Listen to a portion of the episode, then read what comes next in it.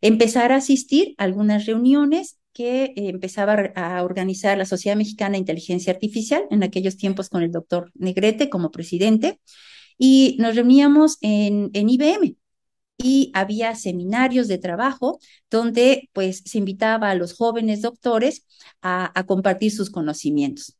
Fue muy interesante entonces constatar lo que la comunidad mexicana estaba haciendo. Varios egresados, tanto de universidades europeas como de Estados Unidos, eh, empezaban a crear esa comunidad incipiente de inteligencia artificial.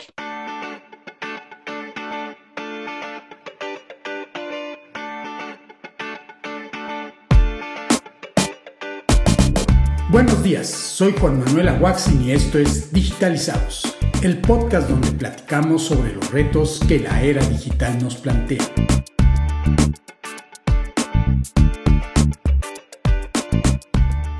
Tenemos como invitada a Ofelia Cervantes Villagómez, quien es coordinadora ejecutiva del programa para la internacionalización de los currículos Estados Unidos-México programa administrado por la Asociación Mexicana para la Educación Internacional y apoyado por la Embajada de los Estados Unidos en México, Banco Santander, Fomento Educacional AC y CONAE.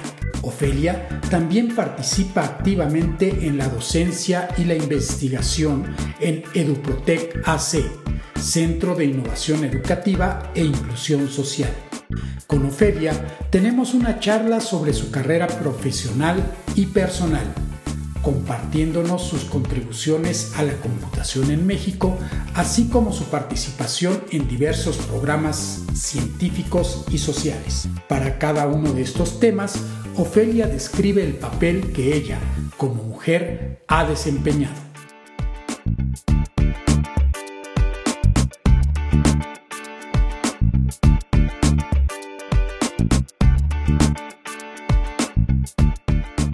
Hola, muy buenos días a todos. Bienvenidos a Digitalizados. Hoy iniciamos una nueva temporada con una invitada de lujo a quien tengo el gusto de conocer desde hace mucho tiempo, a Ofelia Cervantes. Buenos días, Ofe. Bienvenida a Digitalizados. Muy buenos días, querido Juan Manuel. Gracias por la oportunidad de participar en Digitalizados. Bueno, pues Sofe, hoy iniciamos una nueva temporada, como lo dije. Eh, esta temporada va a ser sobre las mujeres en la computación en México. Y pues obviamente esto me hace pensar en ti porque nos conocemos desde hace mucho y fuiste pues una de las personas que inspiró mi carrera. Para el público que nos escucha, déjenme contarles que OFE pues fue mi asesora de tesis de licenciatura y estaba recién llegadita de su doctorado en la Universidad de las Américas Puebla y bueno pues desde ahí iniciamos una muy buena relación y esa relación perdura hasta el día de hoy. Voy a iniciar con una pregunta entonces, Ofe, que es cómo nació la idea de estudiar sistemas computacionales. ¿Qué es lo que te motivó? Porque en esa época la carrera quizás no era tan popular. Estaba iniciando en realidad en la Universidad de las Américas esta carrera y además podemos pensar que el área de ingeniería no necesariamente era un área vista como para mujeres. Efectivamente, y me haces posar la mirada en el pasado y revivirla con mucho gusto, porque efectivamente tú fuiste de los primeros estudiantes que tuve la oportunidad de conocer a mi regreso de Francia y constatar que pues la carrera eh, de ingeniería en sistemas computacionales en la UDLA pues había evolucionado grandemente.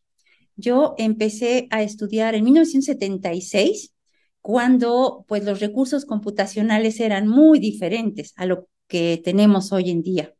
En aquellos tiempos, en mi búsqueda de orientación vocacional, había explorado diferentes opciones. Ciencias de la comunicación, ingeniería química, inclusive educación, quería ser maestra, pero no tenía claridad. Para ser honesta, me gustaban mucho las matemáticas, tenía como un espíritu analítico, observador, pero como que no encontraba eh, en qué tipo de carrera podría crecer. Por el otro lado, tenía como una fuerte preocupación por poder contribuir en el desarrollo de una mejor sociedad. Hasta pensé en irme de monja.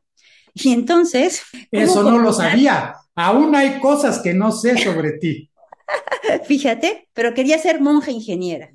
Y entonces, cuando solicité eso, en la comunidad me dijeron, no, no, no, primero vete a estudiar ingeniería y luego regresas. Bueno, la vida dio muchas vueltas, pero entonces había explorado la posibilidad de ir a la Ciudad de México, a, quizás a Monterrey, por aquello, en aquellos tiempos no había muchas opciones, y había tenido la fortuna de salir de viaje con mis padres y cuando volvimos a México, a una hermana me dijo, pero acaban de abrir la Universidad de las Américas Puebla nuevamente. Y es que entonces fue un momento como muy importante de reinicio de la Escuela de Ingeniería, donde se empezaron a ofrecer carreras como Ingeniería en Sistemas Computacionales. Y recuerdo a título anecdótico que mi papá me dijo, bueno, hijita, ¿y qué vas a estudiar?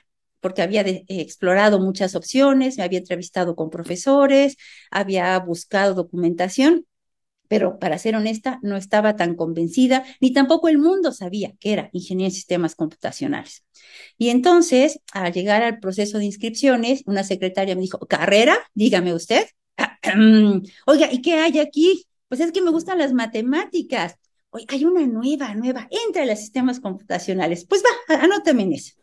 Y entonces, qué fortuna que fue como eh, marcar el destino, ¿no? Encontrar poco a poco que las materias eran realmente lo que me agradaba, que tenían sus desafíos. En algún momento inclusive pensé, quizás esto no es para mí, pero me convencí gracias a gente que pues me pudo orientar de manera eh, oportuna. Recuerdo con mucho aprecio al ingeniero Salvador Ortiz de Montellano, que en aquel tiempo era director del centro de cómputo y que cuando estaba realizando estructura de datos pensaba que eso no era como para mí. Y qué fortuna que cuando encuentras un buen asesor que te guía, que te acompaña en el proceso, me llevara a convencerme de que sí era mi carrera. De haber tenido temor de aprobar la materia, pude terminarla con un 10 maravilloso que me hizo sentir muy feliz y entonces convencerme de que había todavía mucho más que aprender. Y entonces, pues tuve la fortuna de tener profesores, como recordaré con cariño al doctor Antonio Sánchez Aguilar, quien fue uno de los principales mentores en mi vida también, porque en aquel tiempo él, como tú decías, recién llegado de su doctorado en Estados Unidos, venía a darnos el curso de inteligencia artificial. Imagínense, en esos tiempos era realmente novedoso. Y pues nuestra generación éramos dos personas. Entonces, pues eran cursos muy personalizados, teníamos esa gran fortuna de tener muchas horas de trabajo con él, que venía de la Ciudad de México, y que nos abría el universo sobre todo aquello que la computación empezaba a transformar en nuestra sociedad. Y es así como poco a poco, pues fui entendiendo el valor eh, de la gran oportunidad que había tenido de empezar a estudiar una carrera en la que mis profesores no eran especialistas en ciencias computacionales. Ellos venían del área de ingeniería electrónica, ingeniería química, ingeniería industrial, matemáticos, físicos, electrónicos, pero se fue creando, digamos, constituyendo esa nueva disciplina que ha ido transformándose inclusive y que hoy tiene tantas vertientes.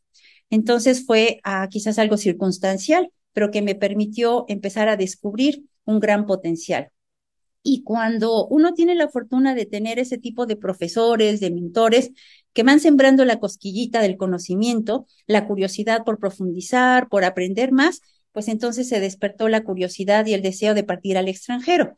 Y entonces, pues emprender esa siguiente parte de la aventura en las ciencias computacionales. Pues una historia muy bonita y me estoy dando cuenta que no sé qué hiciste como tesis de licenciatura. ¿Cuál fue ah. tu tema? Pues estuvimos haciendo análisis de textos con apoyo de algunas técnicas de inteligencia artificial y mi asesor fue justamente el doctor Antonio Sánchez. De ahí nació quizás entonces un poco la relación con mi tesis, porque pues mi tesis también fue relacionada con lo que es el texto, más bien en cuestiones de entendimiento de lenguaje natural, pero pues entonces para ti no fue así como que me estoy cambiando mucho de lo que he hecho anteriormente. Efectivamente, ahí comenzó y cuando llegué a Francia eh, estuve colaborando con un grupo de bases de datos que al principio estaba como preocupado por el desarrollo de nuevos modelos de datos que permitieran tener una mayor semántica y que permitieran describir nuevas realidades, ¿no? En aquel momento había una preocupación por el diseño de los circuitos integrados y había que eh, representar varios tipos de información. Entonces, a nivel de la maestría, estaba más orientada sobre las bases de datos y los nuevos modelos, que también ah, tratábamos de abordar utilizando ah, la programación lógica. En aquellos tiempos estaba muy de moda poder programar en Prolog y empezar a, tener como que la aplicación de ciertas técnicas de inferencia, ¿no? Y de raciocinio. Y también, pues, Prolog se aplicaba muy bien para el manejo de textos, ¿no? Para, para análisis del lenguaje natural. Perdón, la IA simbólica estaba en su máximo apogeo. Efectivamente, estamos hablando de, uh, pues no sé, 83, 84, por aquella época, ¿no? Como los principios, mitad de los 80. Con el doctor Sánchez habíamos trabajado en LISP, era como que la primera etapa, ¿no? Del uso de los lenguajes de inteligencia artificial. Y más adelante empezó como el auge de eh, la programación orientada a objetos. Justamente era como la novedad cuando empezaba el doctorado. Y entonces tuve la fortuna de desarrollar una tesis de doctorado que estaba vinculando a dos grupos de trabajo, a los especialistas de base de datos con el Instituto de la Comunicación Hablada, Institut de la Comunicación Parlée que se preocupaba justamente por el modelado de todos los aspectos de, de la voz, ¿no? Del speech. Entonces había que desarrollar modelos para todos los expertos, los especialistas que hacían síntesis y reconocimiento de voz, no solo en francés, sino en varias lenguas europeas. Era la época donde estaban muy de moda los proyectos europeos, el proceso de integración eh, en Europa y mucha colaboración académica, científica en ese nivel. Entonces, pues fue una oportunidad de interactuar con gente que estaba muy preocupada por el procesamiento automático de la voz. En aquellos tiempos las técnicas eran incipientes y había que modelar diferentes tipos de aspectos de la voz. Hoy en día vemos que los resultados de esas investigaciones pues se traducen en aplicaciones como traductores automáticos, no solo en texto, sino también en la expresión oral, inclusive que ya parecen tan cercanos al lenguaje natural. Claro. Ahora, regresemos un poquito a cuando estabas en la UDLA. Fuiste también becaria del centro de cómputo. Entonces, uno podría pensar que, pues siendo becaria del centro de cómputo, pudiste haber hecho más bien una carrera administrativa, ser alguien que dirigía un equipo eh, de desarrollo, pero pues no fue así. ¿Cómo decides irte a Francia? Porque bueno, cuando a mí me lo cuentan o a mí me lo preguntan, ¿verdad? Eh, ¿Cómo decidiste a Francia? Tú estás en el centro de esa decisión porque yo tuve la suerte de tener a mi asesora de tesis que me dijo, ¿por qué no te vas a Francia a estudiar tu maestría y doctorado? En tu caso, yo estoy haciendo una suposición, creo que no había todavía generaciones que hubiesen regresado de Francia. ¿Cómo surge esta idea entonces de irte a Francia? Pues en aquellos tiempos, y dado que eh, yo estudiaba en la Universidad de las Américas Puebla, obviamente la vinculación era más estrecha hacia los Estados Unidos. Y ciertamente los profesores que yo había tenido pues orientaban a mi futura decisión hacia Estados Unidos. Pero siendo honesta, lo que sucedió es que sí fui admitida en universidades en Estados Unidos, pero coincidió con una situación política y económica de crisis en nuestro país. En 1982 fue la nacionalización de la banca y entonces, pues, el valor del peso, eh, o sea, la, paridad con el dólar era terrible, ah, hubo graves problemas económicos y en aquel entonces el CONACID, pues, decidió que iba a suprimir varios de los programas de becas que estaban disponibles para apoyar a jóvenes en el extranjero. Bueno, pero me gustaría primero responder la primera parte que tenía que ver con ¿y por qué no administrativo? Porque efectivamente, eh, como becaria en el centro de cómputo, pues estuve a cargo del desarrollo de sistemas, primero, de hecho, como becario y después trabajando formalmente por un año, haciendo nómina, control de presupuesto, sistema escolar, había trabajado para otra empresa y entonces había hecho control de inventarios, estaba muy orientada a la, a la parte de control administrativo, pero tenía cosquillita de, de hacer algo más. Y creo que en ese sentido, justamente los mentores son quienes te abren el universo, ¿no? Y volvería con mucho gusto a expresar mi agradecimiento a Toño, al buen Toño Sánchez, quien tenía como toda esta inquietud, ¿no? De, de la inteligencia artificial. Y cuando empecé a buscar opciones, entonces, empecé a profundizar en lo que Francia podía ofrecer. Y creo que esa decisión, que fue un contexto nacional, cuando fui a, presentar mi expediente en el CONACID, me dijeron, pero tú crees que te vas a poder ir? No hay recursos. Ya había puesto toda mi ilusión y mi entusiasmo. Dije, pero quizás sí para Francia.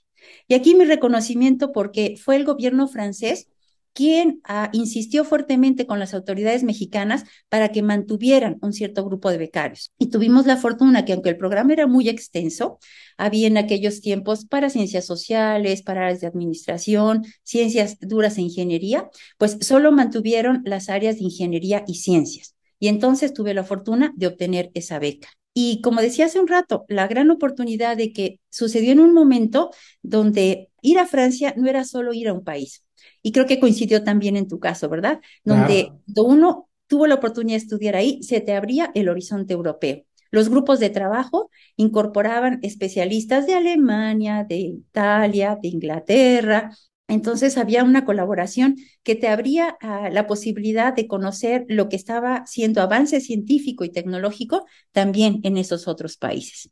Entonces pienso que la suerte que tuve de ir a, Francia, pues no fue solo una oportunidad para ah, mejorar o pulir mis conocimientos en una disciplina, sino la oportunidad de tener un cambio de vida, porque entonces a uno se le abre el horizonte hacia el arte, la cultura, la historia, y bueno, pues de ahí empezó una muy estrecha relación de cooperación con Francia, tanto que hace 20 años que tengo el honor de ser cónsul honoraria de Francia en Puebla. Sí, ese es un aspecto del cual también me gustaría que hablemos. Y regresando a lo que estabas mencionando de la crisis eh, en México, bueno, pues podemos decir que no hay mal que por bien no venga, porque entonces estoy entendiendo que gracias a esta devaluación que hubo, tú estudiaste en Francia y por consecuencia, pues yo también. Si no hubiese habido esta devaluación, quizás hubieras estudiado en Estados Unidos, a lo mejor ya no nos hubiéramos conocido, qué sé yo, ¿verdad? Entonces las piezas se acomodaron perfectamente. Ya nos platicaste sobre tu tesis de maestría, tu tesis de doctorado. Ahora me gustaría que tocáramos este momento en el que tienes que dejar Francia para regresar a México. ¿Qué sentiste cuando dejaste Francia? Porque se terminaba una parte muy importante de tu vida, como ya lo has expresado, y también la segunda pregunta es, ¿cuál era el panorama que tú veías en México cuando regresas, ¿verdad? El panorama de la computación en México. Ya me mencionaste hace rato que cuando regresaste había avanzado mucho, pero ¿por qué era así? Al terminar uh, el doctorado, tuve la oportunidad de permanecer por un periodo más, entonces hacer una especie de postdoctorado y empezar a conocer las oportunidades de crecimiento como investigador en Francia lo cual uh, ofreció un panorama muy interesante, dado que, como mencionaba, había financiamiento gracias a los proyectos europeos y podíamos seguir profundizando sobre esos temas. Había continuado con el proyecto de investigación en el mismo grupo de trabajo, pero en algún momento tuve que volver a casa y reencontrarme con la familia. Y bueno, voy a compartir un tema personal.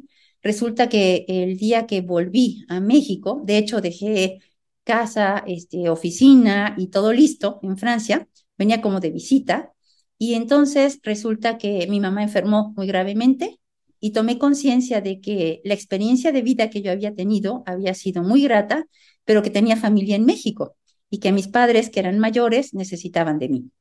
Y entonces yo mantenía una relación con la Universidad de las Américas Puebla y tomé la decisión de quedarme unos meses mientras la salud de mi madre mejoraba y empecé a dar clases, fue el primero de julio de 1988, muy cercano a la época en que nos conocimos, ¿verdad? Hace, wow, claro. 36 años ya. Y entonces tuve la gran fortuna de, uh, me invitaron a volver a la universidad. Dije, bueno, pues por un periodo, porque en mi mente estaba, voy a volver a Francia. Ciertamente había echado raíces a, a nivel personal también, entonces pues tenía la intención quizás de volver. Pero fue ese reencuentro con México, con México mi familia, con México la universidad, con México comunidad científica en ciencias computacionales, que me abrieron otra etapa eh, importante de crecimiento. Conocí a excelentes eh, investigadores, a docentes que se volvieron amigos y compañeros de aventura, como podría comentar el caso de Pablo Noriega y más especialmente de Cristian Lemaitre y de Cristina Loyo. Empezar a asistir a algunas reuniones que empezaba a organizar la Sociedad Mexicana de Inteligencia Artificial en aquellos tiempos con el doctor Negrete como presidente y nos reuníamos en, IBM, y había seminarios de trabajo donde pues se invitaba a los jóvenes doctores a, compartir sus conocimientos. Fue muy interesante entonces constatar lo que la comunidad mexicana estaba haciendo.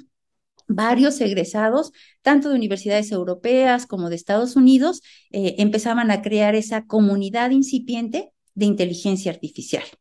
Y entonces me empecé a, vincular, a relacionar. Eh, eh, me invitaron a ser como presidente del comité de la siguiente reunión nacional de inteligencia artificial y de pronto ya estaba implicada en la ESMIA, en la cual tuve la oportunidad de ser secretaria, tesorera, vicepresidenta y al final presidenta. Eso muestra los años, que tuve eh, el gusto de colaborar con la Sociedad Mexicana de Inteligencia Artificial.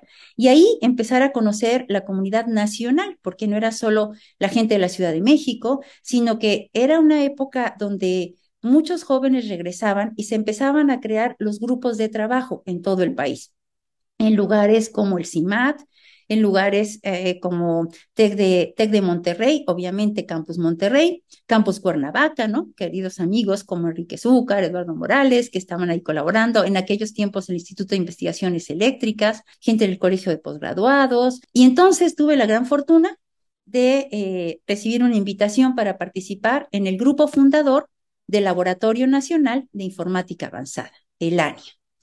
Y es ahí cuando entendí que pues la vida había sido muy agradable en Francia, pero que había mucho por hacer en México, que era una gran oportunidad y que además ciertamente tenía un compromiso. Había recibido el apoyo del CONACYT, quería poder regresar parte de esa, de esa formación que yo había recibido. Y un aspecto muy importante fue en encontrarse gente como tú, gente con talento, a gente, a jóvenes curiosos, deseosos de aprender, de trabajar, y recordarás que empezamos a constituir eh, un grupo de trabajo, ¿no? En la época de Warren Brave, que él había tenido esa inquietud también de uh, trabajar en el área de inteligencia artificial. Ana Jiménez, quizás también recordaremos con mucho gusto. Y bueno, ese grupo de, de, amigos, colaboradores que poco a poco fuimos integrando, pues el núcleo de trabajo en la Universidad de las Américas Puebla. Sí, Así recuerdo fue. esos momentos con una gran alegría y creo que tanto para ti como para mí, pues fueron momentos clave. Y has mencionado, por ejemplo, a Cristina Loyo. ¿Quiénes eran en esa época las mujeres en la computación en México? Desde la época en que yo estudiaba, uh, fui la segunda graduada de Ingeniería en Sistemas Computacionales en la UDLA porque a Marta Sáenz había estudiado ingeniería en alimentos y de pronto cambió de carrera, pero no había mujeres, ¿sí? No había mujeres en nuestra carrera. En las clases en general coincidía solo con varones y cuando a mi regreso vi que había alguien con tanta experiencia y tanta visión como Cristina Loyo, fue un excelente modelo también, porque ella ya había regresado muchos años antes de haber estudiado en París, precisamente. Encontramos la afinidad en la francofonía y la francofilia, y entonces fue un excelente motor porque se abría el horizonte con ella hacia otras colaboradoras en la UNAM, como también hay que señalar la presencia de otra excelente colega, Hanna Octava. Conocí un poquito más adelante a Conchita, a Concepción Pérez de Celis, a, quien recordamos con afecto también, pero éramos muy pocas mujeres en realidad. Y cada quien uh, como abriendo brecha en nuestras instituciones, ¿no? Cada quien ah, confrontando diferentes desafíos, algunas en instituciones públicas, otras en instituciones privadas, donde ah, la verdad era muy poco frecuente ver mujeres como líderes de proyectos de investigación o mujeres con puestos de responsabilidad en áreas de ciencias e ingeniería. En ese momento sentías que esta carrera era más bien para hombres o nunca te preguntaste esto? Pues nunca me lo pregunté. Es curioso. Tuve la suerte que como que se iban abriendo los caminos y a mi alrededor ah, tuve la fortuna de tener colegas que depositaban confianza en mí, independientemente de si era hombre o mujer. Recuerdo, por ejemplo, un día en que em, tuve la feliz noticia de saber que estaba embarazada y entonces, siendo ah, jefe de departamento de Ingeniería de Sistemas Computacionales, hacía poco, ah, fui a ver al decano y le dije, pues tengo dos noticias, una buena y una mala. ¿Cuál quieres primero? Entonces me dijo, bueno, como quieras, pero, porque pues mira, una es que eh, voy a ser mamá, qué alegría, pero la mala es que pues me voy a ir del departamento porque me voy a dedicar a ser mamá, pero ¿cómo? Y entonces él dijo, no, no, no, no, no, de ninguna manera. Yo creo que puedes cubrir totalmente las funciones de mamá y de jefe de departamento y él me brindó todo el apoyo para poderlo realizar. Esto creo que es algo que hay que apreciar, que en la universidad ah, hubo como esa apertura para facilitar que una mujer pudiera cumplir con sus funciones eh, docentes o de investigación al mismo tiempo que eh, tener el rol de la maternidad. Aquí me gustaría ir un poquito más en profundidad en este tema porque actualmente todo esto pues ha evolucionado eh, y muchas veces no estamos conscientes de que en el pasado precisamente pues lo que tú mencionas de estar embarazada pues era un poquito sinónimo de se acabó mi carrera. Hoy en día es todo lo contrario o sea, si una chica quisiera dejar su carrera porque está embarazada, como que todos diríamos, pero ¿por qué? ¿No? O sea, ya no lo entenderíamos. Pero eh, todo esto ha evolucionado y pues seguramente tú llegaste con este argumento porque sentías esa necesidad de ser mamá antes que profesionista. Y hoy en día creo que ya vemos que pues se puede, sobre todo en una carrera como ciencias de la computación, tecnologías de la información, alguna carrera que esté relacionada con, con la computación, pues vemos que finalmente es posible conjugar el ser mamá con una carrera profesional. Debería yo de guardar estas preguntas al final, que son un poquito más eh, personales, pero ya que tomas el tema, me gustaría que me platicos un poquito más cómo te sentías ya cuando tenías a Remy, que tengo el gusto también de conocerlo muy, muy bien y que es un gran amigo también de la familia, tenías que cumplir con tus responsabilidades eh, en la universidad y también tus responsabilidades como mamá. ¿Hubo algún secreto para poder conjugar estas dos responsabilidades? Ah, efectivamente, tienes razón en que habría que platicar un poco del contexto. Si yo llegué con el decano a decirle la mala noticia era porque sentía que efectivamente mi papel, según el orden social de aquellos tiempos, es que no se podrían combinar ambas actividades, ¿no? Y que a toda buena mamá debería dedicarse solo a, la educación de su hijo, ¿no? O que también al estar embarazada o ser madre, habría funciones con las cuales no hubiera podido cumplir, ¿no? Que desafortunadamente algunas empresas, aún hoy en día todavía, algunos casos lo consideran así, independientemente del área, ¿verdad? Quizás algunas más de fuerza física que, que pudieran suponer que las mujeres no pudieran desempeñar su labor. Pero en aquellos tiempos la expectativa era que uno no podía tener muchas actividades o poderse desarrollar tanto profesionalmente como en la vida familiar o de pareja. Y entonces, sí, era un reto porque de hecho, desde que había estudiado ingeniería, varias de mis compañeras de escuela habían ido pues a otras áreas, ciencias sociales, negocios, etcétera, donde eventualmente se pensaba que se podrían combinar, pero ingeniería no ¿qué haces? ¿Qué haces tú, Ofelia, en ingeniería, no? Entonces era romper, em, romper cánones, romper como mitos sobre el papel que la mujer puede desempeñar.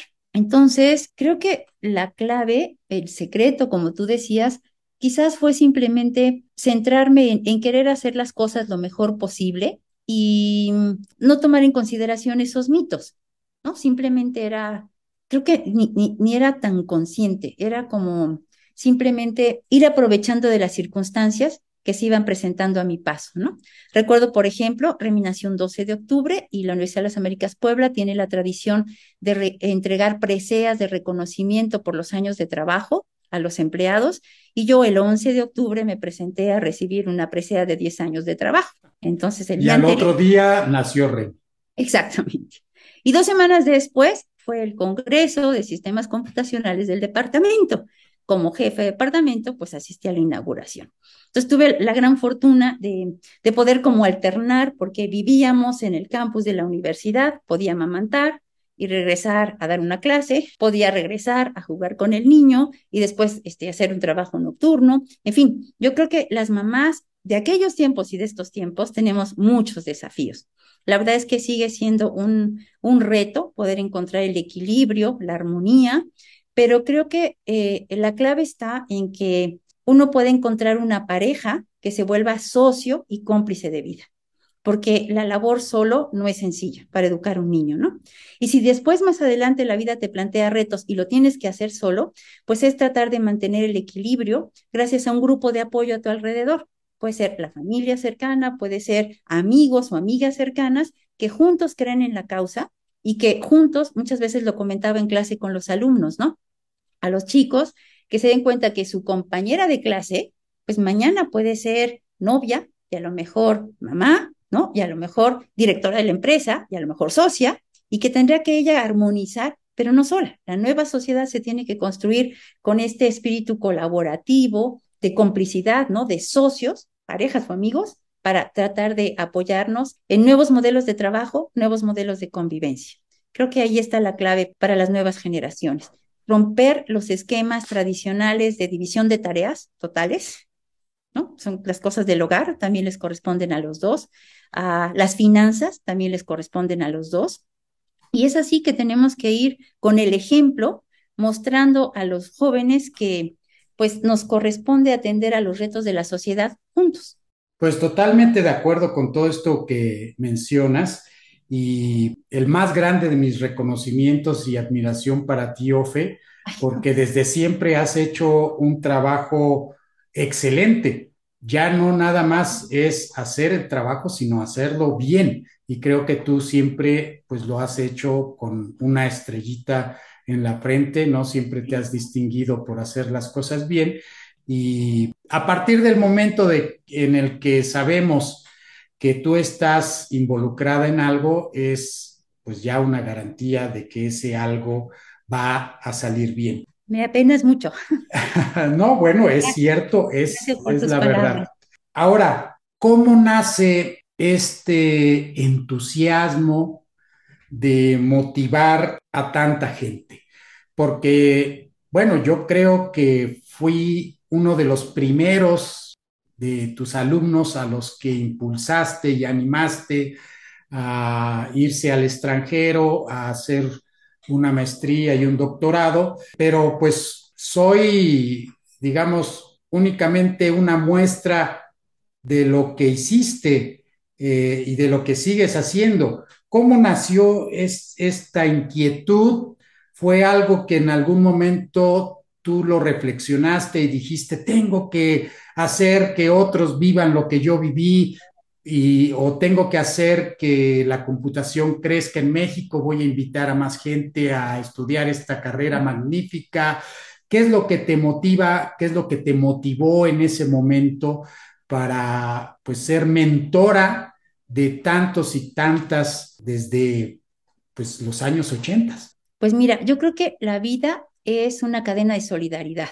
Y cuando uno ama algo y lo amas y lo practicas con pasión, lo contagias de manera natural. A mi regreso venía como tan entusiasmada de ver todo lo que se podía hacer en el trabajo colaborativo, los grupos de investigación, em, estas iniciativas como entre varios países, lo que yo había podido aprender de profesores con, experiencia, que dedicaban tiempo a los estudiantes, que, que se vuelven como que tus guías de vida, ¿no? Tus, hoy diríamos tus coaches, ¿no? Tus, tus orientadores. Entonces, al llegar a México, empecé como a tomar conciencia de que había mucho que hacer.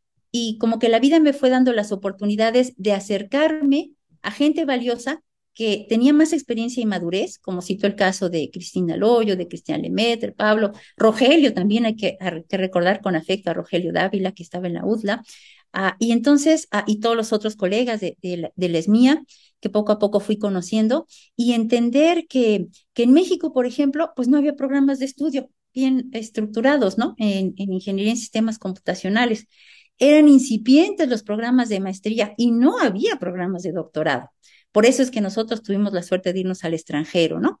Entonces, el, el, ver que había como un campo de oportunidades en que era como natural empezar a construir y reproducir aquello que habíamos tenido la suerte de haber vivido y darse cuenta que en México había muchísimo potencial para hacerlo. Entonces, creo que descubrí que aquel deseo que yo tenía de poner un granito de arena en la transformación de la sociedad, como mi inquietud social que me llevaba a haber querido en algún momento adoptar la vida religiosa, se proyectaba en la educación. Entendí que la educación era eh, eh, como el área que, que, que era más como gratificante, ¿no? En la que podía poner un granito de arena y que ese granito pues empezaba a florecer. Y vuelvo a citar que tú eres uno de esos casos excelentes donde se muestra esa cadena de la solidaridad, ¿no? Porque después la semillita creció y floreció y es árbol fuerte y tú también has sembrado muchas otras semillitas, ¿no? Se va haciendo escuela, se va haciendo un grupo de trabajo, uh, más bien una red solidaria de colaboración donde pues todos estamos convencidos de esto y como de manera natural, ¿no? Quizás sin plan estratégico, simplemente porque ante la necesidad unimos nuestras fuerzas y empezamos a trabajar por ello. Hay gente cercana que me decía, pero es que ya regresaste con un doctorado, pero es que pues deberías hacer negocios, ¿no? Hay gente que tiene más en la personalidad, de la capacidad de, de ventas, ¿no? O desarrollar proyectos que sean muy rentables. Ya en perspectiva, creo que al final mi verdadera vocación se realizó a través de la educación. Y es entonces donde, si uno tiene la oportunidad de compartir la experiencia y hacer que otros aprovechen de las oportunidades que se presentan y tú puedes impulsar y hacer crecer, pues es la mejor manera de dejar un legado, ¿no? Y de, y de poder contribuir a la sociedad. No hubo plan estratégico, yo debo decir sí, que hubo pasión y corazón. Y hoy en día eso es lo que me hace feliz ver a tanta gente alrededor que tuve la oportunidad de en algún momento tocar su vida y pensar que ellos a su vez son quienes van a poder realizar muchas más cosas. Se amplía como el impacto de lo que uno puede lograr a través de la educación. Sí, ¿tienes alguna idea aproximada de cuántas personas animaste a irse al extranjero? ¿Cuántas se fueron porque tú les diste ese primer empujoncito? Wow, no sabría cuantificarlas porque, no sé, ha sido como en diferentes épocas de la vida, que será como unas 20 cercanas. Por ejemplo, después conocí gente en Lania, ¿no? O en los cursos que impartía a, a nivel licenciatura en la UDLA, después en, en la maestría en el ANIA, a, en otros cursos. Después tuve la suerte de eh, impartir cursos en Francia, después, por ejemplo, en Uruguay, como en diferentes etapas, ¿no? Y saber que la gente, años después, regresa a ti y te dice, oye, Ofe, pero es que te acuerdas de algunos con quienes mantuve relación estrecha, como contigo, y otros que no te acuerdas que fuiste mi maestra. En Ay, qué gusto. Aunque a lo mejor fue un solo curso introductorio, pero da mucho gusto saber que, que la semillita floreció, que, que creció y pues ha sido muy grato, por ejemplo, ver generaciones donde a lo mejor tuve la oportunidad de dar clase a alguien se me viene a la mente alguien como Enrique Sánchez y después a su hijo, ¿no? Y después que hace capaz que un día a su nieto, ¿no? Wow, sí, muy interesante. Pero eso, ¿no? De ver que como que esa semillita dio fruto y que pues se va permeando en varias generaciones, ¿no? Lo que es muy grato es que la gente recuerde esa posibilidad de haber interactuado. Decía, lo importante es haber tenido la suerte de tocar vidas, ¿no? Porque uno puede en un proceso industrial, a ver, por ejemplo, ensamblado muchos coches, pero pues, ¿qué sucede de esos objetos? Nada, ¿no? Pero cuando está cerca de la gente, es la gran oportunidad de crecer, porque yo creo, y estoy muy agradecida, que en esta interacción a todos nos alimentamos, ¿no? Uno aprende de, los estudiantes que te cuestionan, uno aprende del colega que te pone retos también. Entonces es, es un proceso que, que nos invita a todos a crecer. Sí, coincido con todo esto que mencionas. Y regresemos ahora un poco a el aspecto profesional relacionado con la investigación. Este grupo que creaste de Tlatoa, que mm. desde mi punto de vista fue un grupo único en México, ¿qué es lo que hacía Tlatoa? Aunque yo ya lo sé, por supuesto, pero me gustaría que lo platiques al público que nos escucha y qué era aquello que era innovador para su tiempo. La TOA nació de un proyecto de colaboración con Ron Cole y con de, en aquel momento la Universidad de Colorado y con, no, perdón, primero de Oregon y después él se transfirió a Colorado, pero en un proyecto financiado por la National Science Foundation. Entonces, en los orígenes de la colaboración con el ANIA, teníamos la gran preocupación de poder vincular a los investigadores mexicanos con los mejores grupos de investigación en ciencias computacionales del mundo.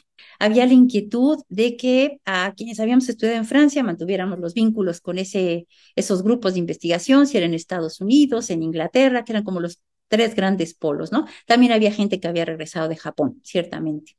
Y entonces hubo la oportunidad de presentar una propuesta porque conocí a Ron Cole, que en aquel entonces estaba ah, buscando cómo poder eh, eh, realizar una base de datos de corpus de expresiones orales en español. Había la necesidad de desarrollar tecnología hablada en español para que las comunidades hispanoparlantes de Estados Unidos pudieran recibir servicios. En aquel tiempo la idea era poder hacer una encuesta del censo vía telefónica, pero en español. Y había que desarrollar esa tecnología. Hoy en día dirían que sencillo, ¿verdad? Pero en aquel entonces no había ni las bases de datos para hacer técnicas tipo machine learning hoy en día, ¿no?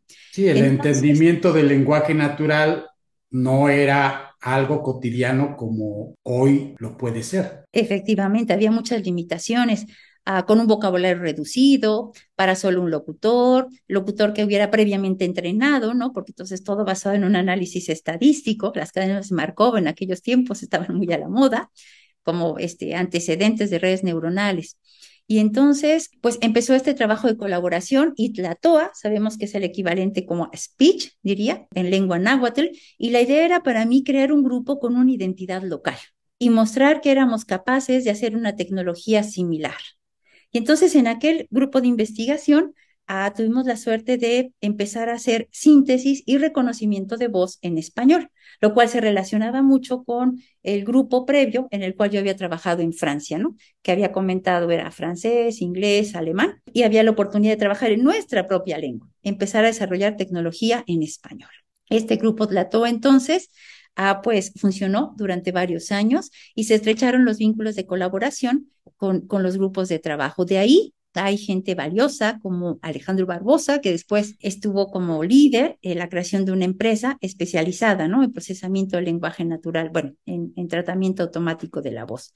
Y muchos otros estudiantes de aquella época que también trabajaron en la empresa. Entonces empezó a constituirse pues ese núcleo, inclusive yo creo que era de los primeros modelos de trabajo a distancia porque la empresa seguía en Estados Unidos y este grupo de jóvenes y talentosos pues empezaron a desarrollar la tecnología aquí, desde México. Ese fue el, como el origen y la evolución del grupo de Platoa. Y recuerdo una anécdota que nos contaste sobre por qué se interesaron en comprender el español mexicano. Eh, parece ser que habían realizado un entrenamiento con varias personas en Estados Unidos, pero no funcionó en algún momento. ¿Puedes contarnos sobre esta anécdota? Pues sí, efectivamente, no me acuerdo los detalles, tú me ayudarás a recordar, pero efectivamente la idea es que habían hecho, ah, inclusive comprado bases de datos españolas, hombre, con pronunciación y acento castellano, y que pues nuestro público, muchos de origen latino, ah, se expresan de otra manera en los Estados Unidos, ¿no?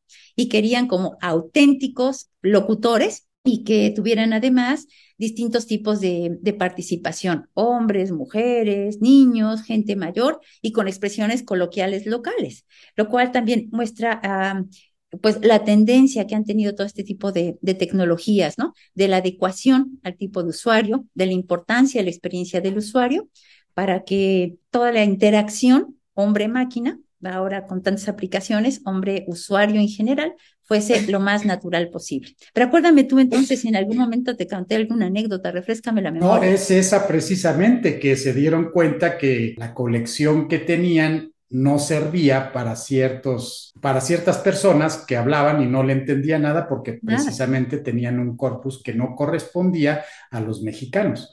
Y era los que más llamaban, ¿no? Pues Obviamente. y que está creciendo esta población latina en los Estados Unidos, ¿no? Exacto. Bueno, un reconocimiento especial porque desarrollaron uno de los primeros sistemas de reconocimiento de voz que incluso se utilizó en la UDLA eh, ah, para, la, telefonía. ¿no? Llamabas al conmutador y decías, bueno, el conmutador con una grabación te decía con quién quiere hablar y ya decías con Ofelia Cervantes y decía transmitiendo la llamada, que era algo, vaya, en su eh, tiempo. Eh, sí, súper revolucionario, ¿no? No existía nada así. Hoy en día, pues cualquiera podría decir, bueno, pues es algo normal, ¿no? Pero para ese tiempo no lo era. No, no lo era.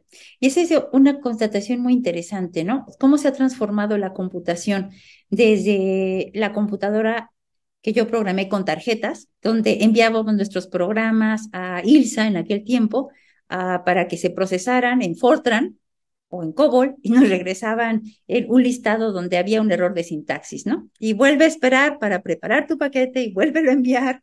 Y, y cómo era tan necesario hacer casi un debugging este, manual, ¿no? Visual, para asegurarte que tu programa no tuviera ningún error y fuera correcto en la primera ejecución.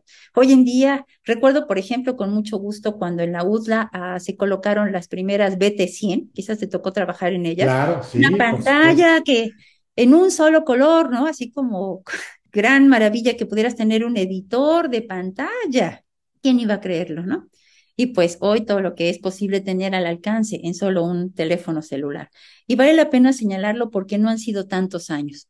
Y esto me lleva a pensar que este avance tecnológico ah, puede ser todavía mucho más revolucionario ah, en los próximos años. Y que por eso hay que invitar a que más jóvenes, hombres y mujeres, todos nos sumemos en este proceso o desafío, yo diría, en esta carrera veloz para desarrollar nueva tecnología, pero nueva tecnología nuestra, adecuada a nuestras necesidades, no ser solo consumidores de tecnología, sino que hoy creo más firmemente que hay mucho talento mexicano como para producir tecnología que nosotros podemos usar y también exportar.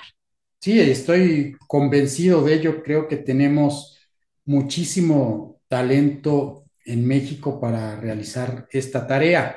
Vayamos ahora a esta amplitud de tu carrera profesional que considero que es muy completa porque siento que con la experiencia que tuviste en Francia y con el contacto con diferentes universidades en Estados Unidos, yo supongo que fue la chispa que hizo que más tarde te convirtieras en decana de asuntos internacionales. Ah, sí, así fue. Había sido designada decana de la Escuela de Ingeniería en un interinato porque había fallecido mi predecesor.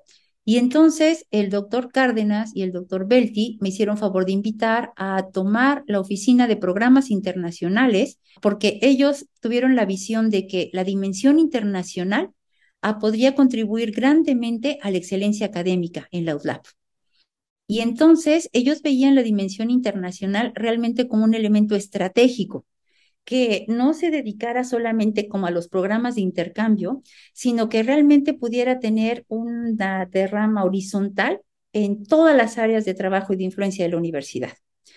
Y entonces ah, tuve la fortuna de haber sido nombrada decano de asuntos internacionales y entonces de estar a cargo de la creación de los convenios de intercambio, desarrollamos muchísimos programas de intercambio.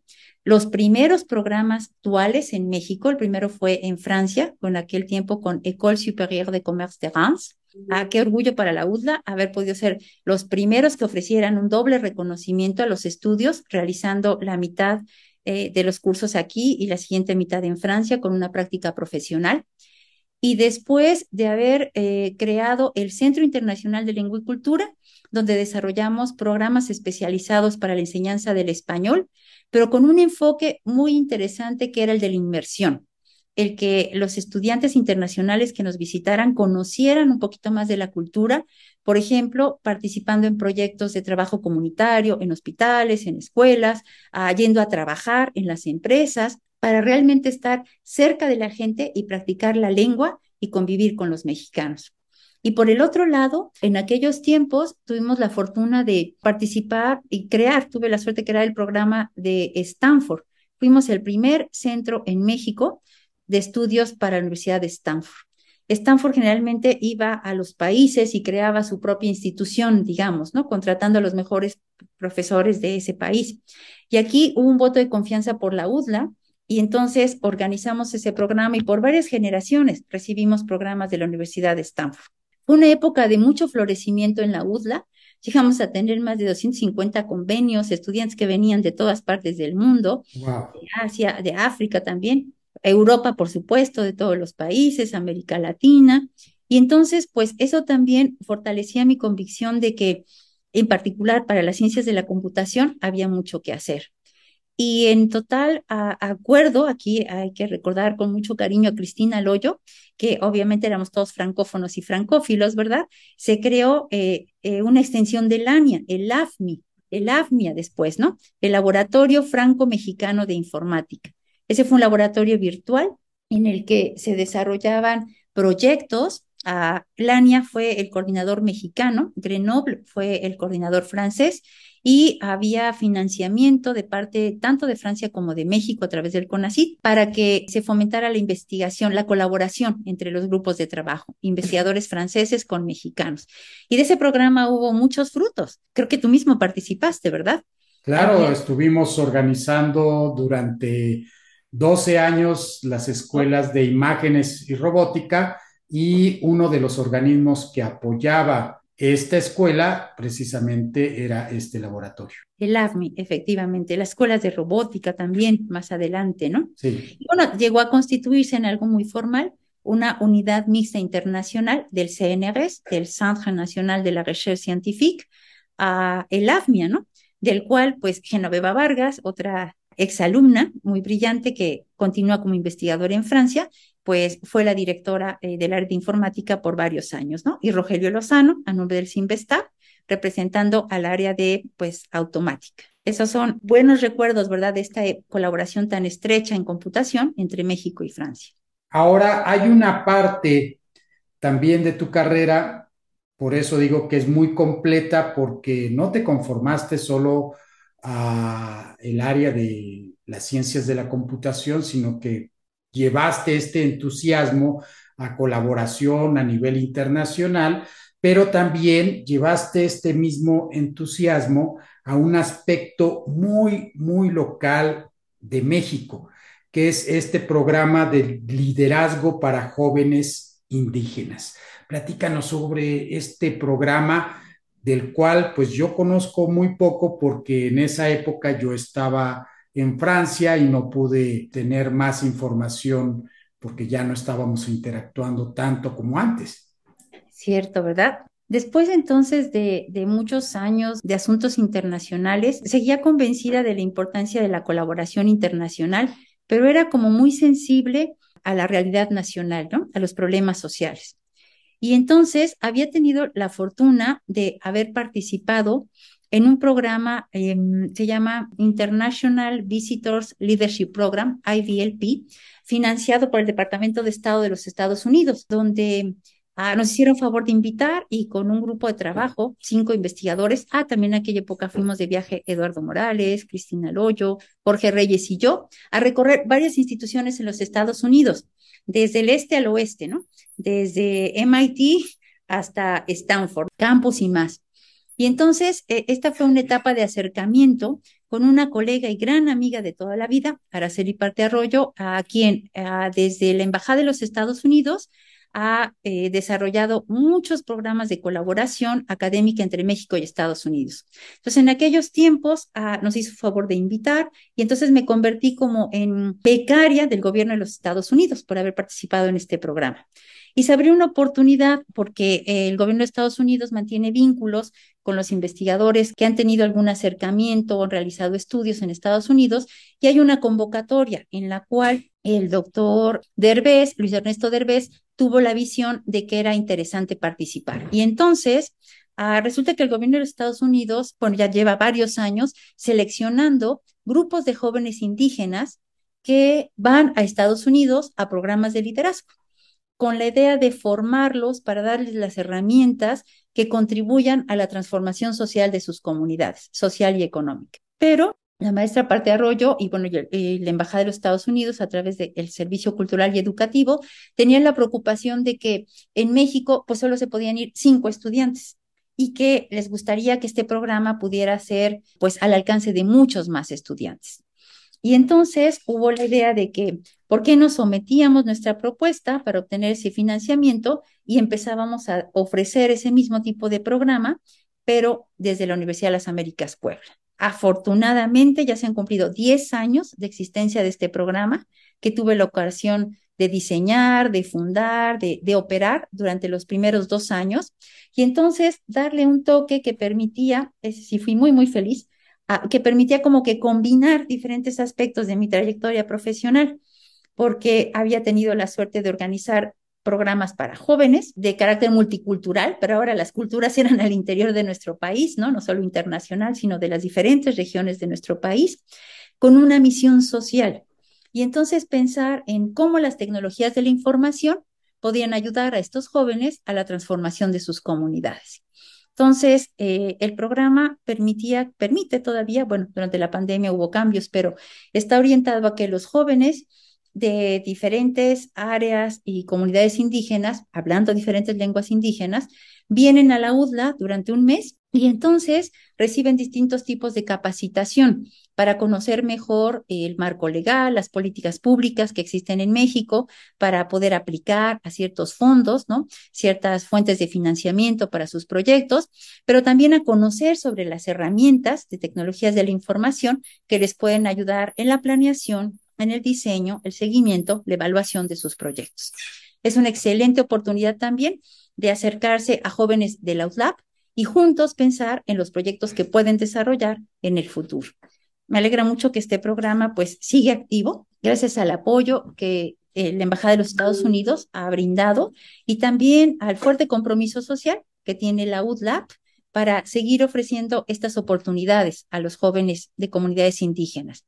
Y hablabas de cómo se ha tocado vidas, ya me acordaste de esa otra dimensión, donde qué alegría el doctor Derbez, desde la primera generación, ofreció que los estudiantes que se graduaban, igual con esta misma filosofía de ya eres graduado, UTLAB, por haber participado en el programa de liderazgo, tenían la oportunidad de recibir una beca para hacer estudios de posgrado. Y hay varios chicos ya de, de esas generaciones iniciales que han hecho maestrías, imagínate, de comunidades indígenas donde su primera lengua no es el español, y jóvenes que se han convertido en líderes de sus comunidades, a que han realmente transformado, abierto oportunidades de crecimiento económico. Y la semana pasada una chica de Chiapas ah, me, me, escribió para decirme, doctora, me acaban de aceptar en el doctorado. Qué alegría, ¿no? Ah, son chicos para quienes la formación académica les abre el horizonte y no es solo para su beneficio personal, sino que realmente son transformadores de sus comunidades.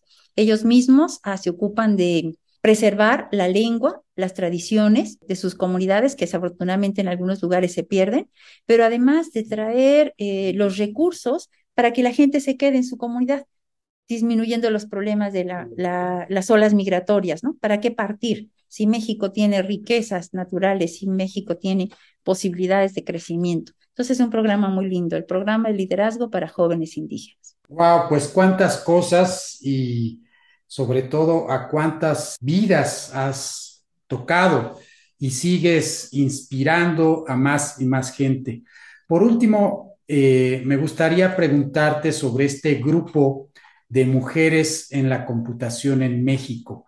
¿Qué es lo que están buscando hacer? ¿Cómo ven ustedes este futuro de las mujeres en nuestro país? Ah, pues sí, a través de Amexcomp, a esta Asociación Mexicana de Ciencias de la Computación, donde coincidimos mujeres que tuvimos la fortuna de contribuir como pioneras al desarrollo de la computación en México y que estamos convencidas de que hay que impulsar a las jóvenes para que estudien computación y también a como promover el reconocimiento y la apertura de oportunidades de las jóvenes investigadoras, que si hemos tenido retos, sean mucho más sencillos para las jóvenes de hoy. Creo que hay una misión de divulgación de las oportunidades, demostrar que es posible eh, tener una carrera académica eh, exitosa como docente, como investigadora, como consultora inclusive, ¿no? En el mundo empresarial como emprendedora también, combinando los perfiles y que pues son terrenos donde además yo diría las habilidades, las cualidades naturales del espíritu femenino tienen un espacio muy grande y fecundo. Yo creo que las mujeres en el mundo de la computación tenemos mucho que hacer. Es una área de actividad donde mm, tenemos que impulsar más que desde niñas las chiquitas despierten al conocimiento ah, y que desde los primeros años ah, vayan fortaleciendo esas habilidades, ¿no? De abstracción, de análisis, de síntesis, de raciocinio, que conozcan las herramientas, que las manejen con flexibilidad que se terminen con los mitos de carreras de hombres y carreras de mujeres. Tenemos que ir influenciándolos, influenciándolas a ellas y a los padres, también a las mamás fuertemente, para que las estimulen a que sigan por ese camino. Hay muchas niñas que tienen cualidades extraordinarias, pero que permanecen a veces un poquito marginadas.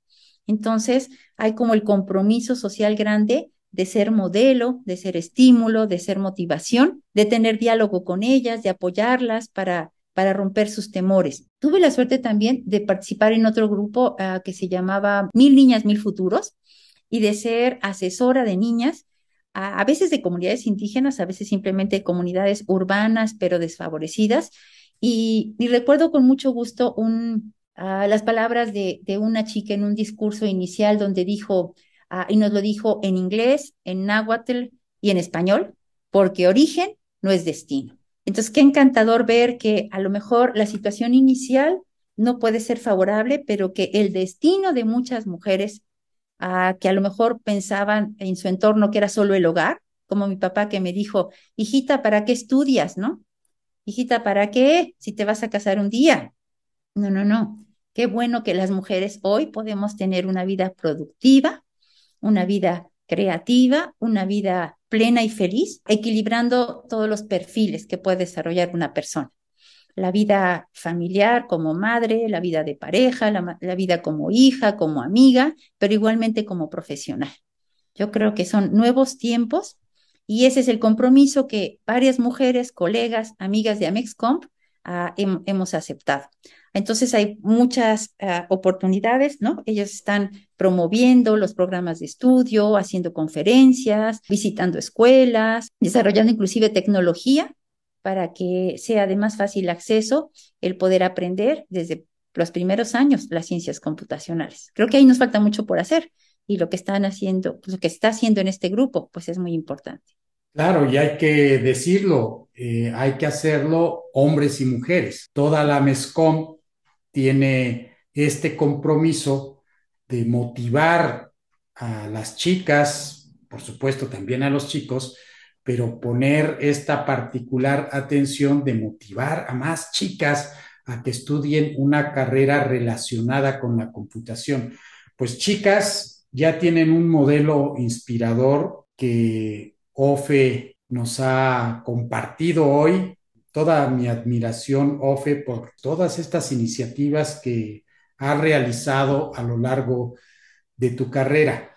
Pues vamos a pasar a la parte final de este podcast, que es muy breve. Normalmente son preguntas muy personales, pero creo que a lo largo de esta plática, pues ya he realizado varias preguntas. Una que me resta es precisamente el consulado de Francia aquí en Puebla. Eh, que mencionabas al inicio. Pues esto es algo también muy relacionado obviamente con tu carrera profesional, pero yo diría que está más relacionado con quién eres tú como persona, porque pues obviamente estás muy relacionada con Francia y mi pregunta es, ¿cómo fue que te conviertes en cónsul de Francia aquí en la ciudad de Puebla? Ay, qué bonitos recuerdos. Érase una vez, siendo decano de Asuntos Internacionales, había desarrollado varios programas de colaboración con Francia. Había comentado ya el caso del programa de doble diploma el área de negocios. Había trabajado fuerte con el AFMI, ¿no? Habíamos mantenido uh, vínculos de trabajo con grupos de investigación y mi propia vida se había acercado mucho a Francia. Mi hijo es franco-mexicano y entonces me había acercado a la comunidad francesa local uh, de manera informal. Y un día uh, tuve la oportunidad de atender al cónsul general de Francia, que venía a visitar a los ciudadanos franceses de Puebla. Y entonces le recibimos en la UDLA. Le agradó mucho el conocer que había tantos vínculos de colaboración, ¿no? Y de atención, servicios para atención de los estudiantes y de los profesores franceses que nos visitaban, pero que también estaba relacionada con, con la gente de la comunidad local. Y entonces me hizo favor de invitar para ser cónsul honoraria de Francia en Puebla. Mi primera reacción fue, pero pues yo no soy francesa, ¿no? Amo Francia, trabajo con mucho entusiasmo por Francia y sus ciudadanos, pero no tengo la nacionalidad. Y me explicó que no era un requisito, porque en realidad a la labor de un cónsul honorario es la de ser facilitador, intermediario, ¿no? Ser quien, entendiendo la cultura francesa, pueda resolver los problemas de los ciudadanos franceses en la localidad, por lo cual es necesario conocer la localidad, a la gente, la lengua, el modelo de trabajo, quién ofrece los servicios en caso de alguien que esté enfermo, un deceso desafortunado o simplemente el seguimiento en los trámites administrativos. Y entonces, en aquellos tiempos, la rectora Nora Lustig uh, me autorizó para poder empezar a desempeñar estas funciones. Y así se abrió el Consulado Honorario de Francia en Puebla, en la Universidad de las Américas Puebla, donde estuvimos atendiendo al público pues hasta antes de la pandemia. Es una oportunidad para agradecer a LUTLAB el apoyo que, que, que, nos brindó y de manera oficial, pues ante las autoridades francesas, porque gracias a esto, ciudadanos franceses venían a la conocían la también, Ah, y muchos estudiantes mexicanos que querían conocer cómo irse a Francia, cómo se obtiene una visa, oportunidades para estudiar, pues también ah, podían obtener esa información a través de nuestra agencia consular. Entonces, pues poco a poco se fue convirtiendo en algo como que natural, ¿no? Dentro de las tareas de asuntos internacionales y más adelante, a pesar de que yo cambiaba de actividad, pues el consulado mantuvo estas funciones. Qué gusto que durante tantos años, pues el consulado estuvo allí en los Lab y ahora sigue a, sus órdenes en la colonia La Paz, atendiendo a la comunidad francesa. Tenemos eh, una estrecha relación con la Alianza Francesa de Puebla y también con la Sociedad de Beneficencia Francesa, Suiza y Belga. De manera que efectivamente en mi vida cotidiana, pues la France est toujours présente, ¿no? Es parte importante y creo que eso ha sido una fuente igualmente de, de, conocimientos, ¿no? Cada nueva actividad me sorprende cuando la gente me dice, ¿tú estudiaste relaciones internacionales? Pues no, yo aprendí en el camino relaciones internacionales. Y bueno, después ah, tuve la oportunidad como que se abriera el horizonte, ¿no? Porque pues da la oportunidad de interactuar con, con otros grupos, otros países y darse cuenta que al final, pues somos ciudadanos del mundo. Y esto en la tecnología es algo que también está sucediendo y que quisiera citar, ¿no? Las oportunidades de crecimiento para las nuevas generaciones se dan a nivel global y por eso es tan importante a, hablar varios idiomas, tener la oportunidad de ir a estudiar o realizar una práctica profesional en el extranjero para abrirse oportunidades de crecimiento profesional, trabajo en el extranjero y todo eso hoy en día inclusive desde casa. El mundo se hizo global. Si en nuestros tiempos tener un libro de Estados Unidos era ya, wow, algo extraordinario, hoy lo puedes encontrar hasta en varios idiomas en Internet, sentadito desde tu casa. Entonces, pues, esta oportunidad que yo tuve, que se fue abriendo en el camino, me invita a que, a, a compartir esa curiosidad por el mundo para que los jóvenes, las chicas de hoy, sigan en esta dirección de búsqueda de oportunidades, pero a nivel global. El mundo está ahí a sus pies y la tecnología puede ser la llave. Excelente. Para finalizar, me gustaría que nos platiques alguna anécdota que seguramente tienes varias anécdotas, yo he escuchado algunas. Si tienes alguna relacionada con el hecho de ser mujer, ya que estamos en este tema de mujeres en la computación en México, qué mejor, pero si no, bueno, pues alguna anécdota que tú sientas que merece ser mencionada, ya sea de tus estudios, ya sea de tu carrera profesional o ya sea de tu servicio como cónsul honorario de Francia en Puebla. En alguna ocasión uh, tuve la fortuna de representar al doctor Enrique Cárdenas en la firma de un convenio de intercambio de colaboración en Japón, que es una sociedad donde la mujer uh, tiene dificultades para desempeñar puestos de, de alta responsabilidad. Y entonces, un profesor japonés, Saburo Sugiyama, había desarrollado eh, una relación de cooperación con el Departamento de Antropología, particularmente de Arqueología, con la UTLAP, y estaba muy interesado en que pudiéramos empezar a desarrollar programas de español en el programa de estudios latinoamericanos de su universidad. Y entonces, ah, pues tenía que asistir a la firma del convenio. Él ya conocía muy bien México, la cultura a la mexicana, latinoamericana inclusive, ya había organizado todo el proceso para que se realizara la firma. Entonces, ah, cuando llegué a la reunión y, bueno, la doctora Cervantes, de Asuntos Internacionales, tal, el rector estaba un poco como sorprendido y decía, ¿y quién más viene con usted? Porque ¿quién va a firmar? Disculpe, eh, yo vengo en representación del rector de nuestra universidad. Ah, pero, pero ¿tiene usted facultades para firmar? Como que él no podía concebir, ah, por cierto que le acompañaban el vicerrector, los decanos, todos simplemente, no había una mujer, ¿no? Simplemente varones, ¿no? Y entonces estaban muy sorprendidos porque cómo es que yo podía tomar la palabra, hablar en representación de la institución y atreverme a firmar. Entonces el doctor Fujiyama dijo, pero sí, sí, efectivamente, como que ya pasamos ese protocolo, es cierto, ¿no? Y esa firma es válida. Entonces, sí, muy bien. Bueno, entonces, bueno, pues bienvenida. Pero entonces yo cometí un error protocolario y es que en la cultura japonesa la distancia es muy importante. Entonces, a la, con espíritu latino me acerqué afectuosa a saludarlo de beso. Que, pero ¿cómo? Qué atrevimiento, ¿no? Una mujer y se ocurre hacer eso, o sea, ¿cómo? Entonces, qué curioso. Pasamos a al proceso de la firma, con todo lo que implique la, formalidad y la elegancia del momento, las banderas, el espacio, etcétera, el protocolo de quienes hablan, los hombres, ellos son muy respetuosos, ¿no? El profesor no toma la palabra si el jefe de departamento no lo autoriza, si el decano no lo autoriza, si el vicerrector, entonces hay, toda una jerarquía que respetar.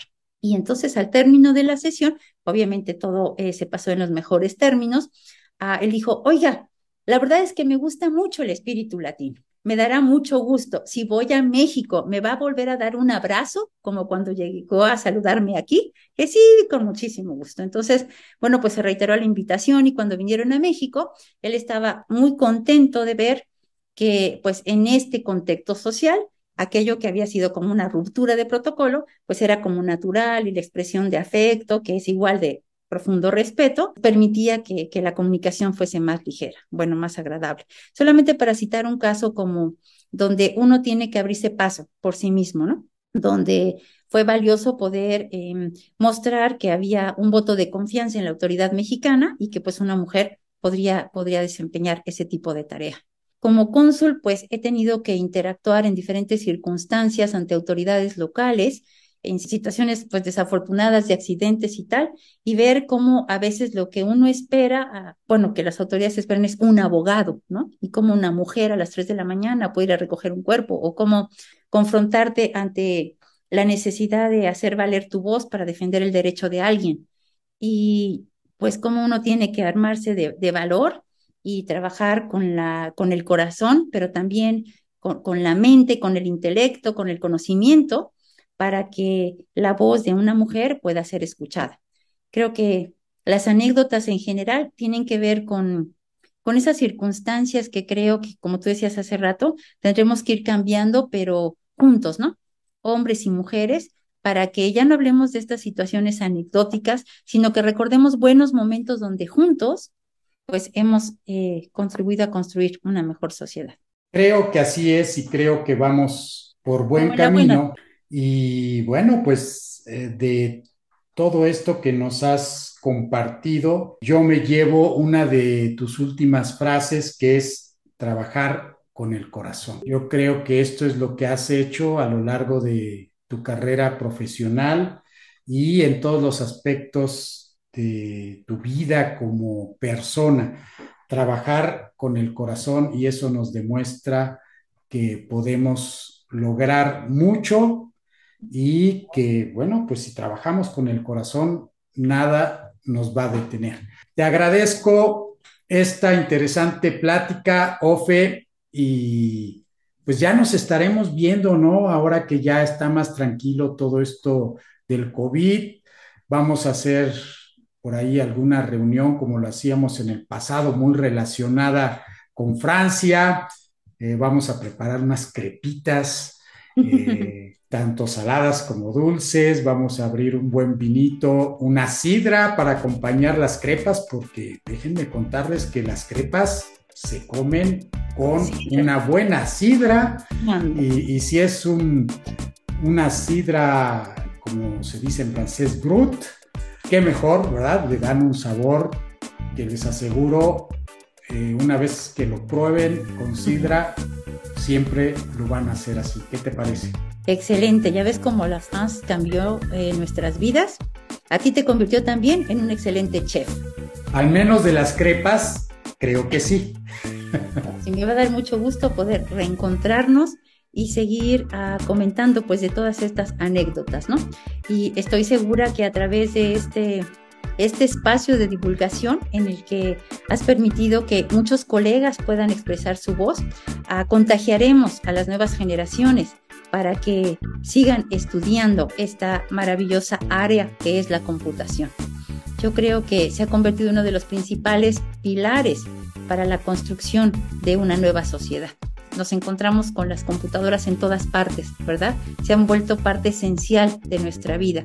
Así que tenemos que conocerlas y que desarrollar nuevas herramientas que permitan que, que podamos tener mejor calidad de vida para todos, para una gran mayoría. Muchísimas gracias, muchísimas gracias por esta oportunidad, Juan Manuel. Qué agradable reencuentro y pues un saludo a tu público, un saludo a todos aquellos que, nos escucharon esta, este día. Muchas gracias a ti, Ofe, y sigamos inspirando para que nuestro país siga creciendo. Hasta la próxima. Muchas gracias.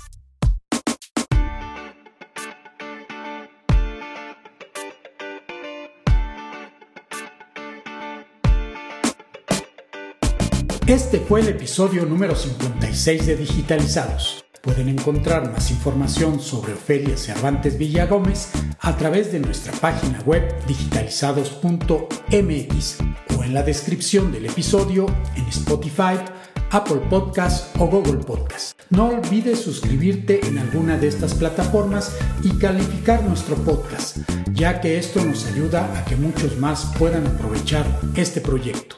Soy Juan Manuel Aguaxin y los espero en el próximo episodio. Les tengo reservada una interesante plática con quienes están digitalizando al mundo.